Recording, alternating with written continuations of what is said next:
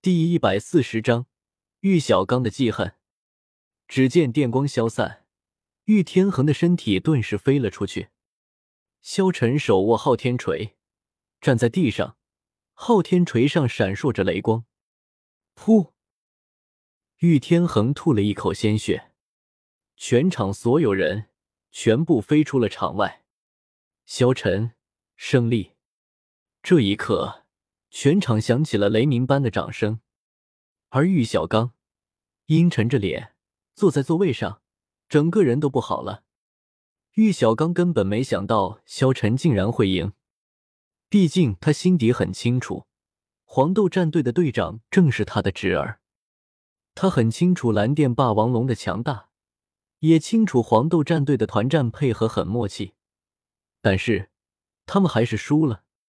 输在了一个人的手上，那也就意味着自己的史莱克战队和萧晨打的话，胜率也不高吗？萧晨抬头望向空中早已呆滞的白鸽女魂师兼主持人兜兜，是不是应该宣布这场斗魂帝结果了？兜兜这才如梦方醒，根本不敢去看萧晨的目光，慌忙宣布道：“团战斗魂，萧晨胜。”斗魂台上的毒雾渐渐散去。双方的魂师都有些静默，战斗虽然结束了，但他们依旧在彼此注视着对手。萧晨，萧晨，场上响起了雷鸣般的掌声。萧晨现在获得了黄豆战队的所有人的武魂，他的目的也就达到了。虽然什么黑豹御风的武魂萧晨看不上，但是蓝电霸王龙、碧鳞蛇。九星海棠，还有玄龟武魂，都是顶尖的好武魂。只要用得好，这些武魂都会起到了至关重要的作用。萧晨走下了场，这时候，古月娜和王秋儿来到了萧晨的身边。萧晨哥哥，你没受伤吧？古月娜问道。区区黄豆战队，我随时可以将他们变豆渣。萧晨淡淡笑道。这时候，萧晨抬眼望去，看到了史莱克怪。这时候，史莱克七怪的脸上露出了无比震惊的神色，他们一个个看着萧晨，目瞪口呆。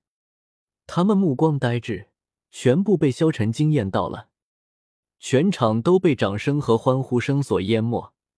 这一刻，齐明脸色苍白的坐在了椅子上，不敢相信这一切。这怎么可能？这怎么可能？他口中喃喃了两遍。他没想到，他们黄豆战队竟然被一个人血虐。这时候，只见史莱克和弗兰德来到而来秦明的身边。小明呀，你也别气馁，那小子就是一个怪物中的怪物。赵无极看到秦明这种样子，顿时安慰道。不过，秦明现在已经完全自闭，瘫软在了凳子之上。比赛结束了，大家也慢慢的退场了。秦明也慢慢的找回了一点自信。若是遇到正常人，他们战队已经赢了。但是无奈的是，他们遇到的是怪物中的怪物，超级怪物萧晨。毕竟连魂斗罗都能斩杀的男人，对付他们战队。真的就像是大人打小朋友一样。比赛完了，秦明带着黄豆战队离去。这时候，一个人拦住了他们。拦住黄豆战队去路的，正是大师玉天恒。看到大师，非常惊讶，喊了一声：“叔叔！”大师走到玉天恒面前，站定：“我们单独聊聊。”玉天恒此时甚至已经忘记了战败的抑郁，赶忙点点头，向队友们示意，让他们先回酒店。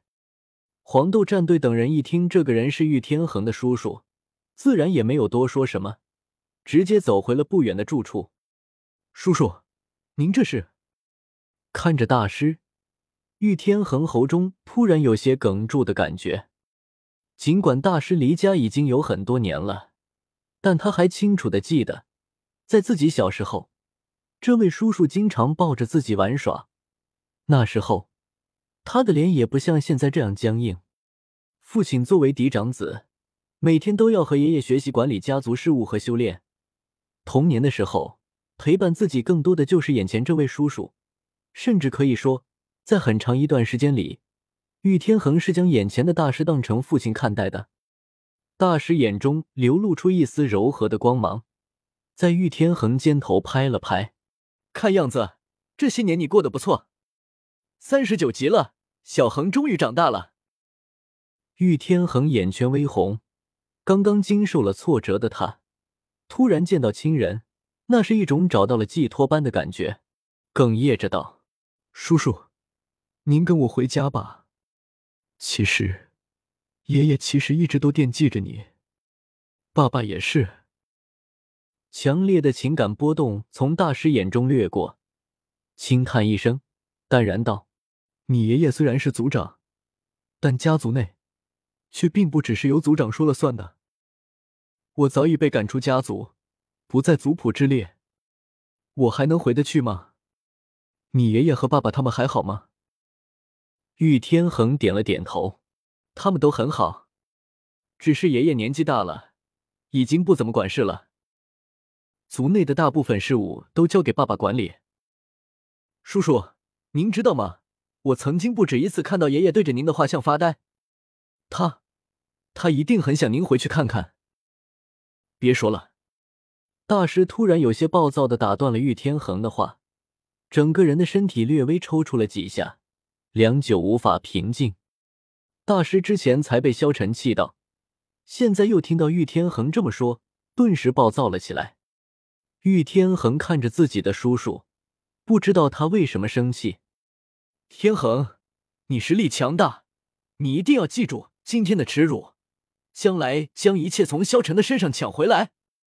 大师看着玉天恒说道：“叔叔。”玉天恒看着自己的叔叔，感觉他有些奇怪。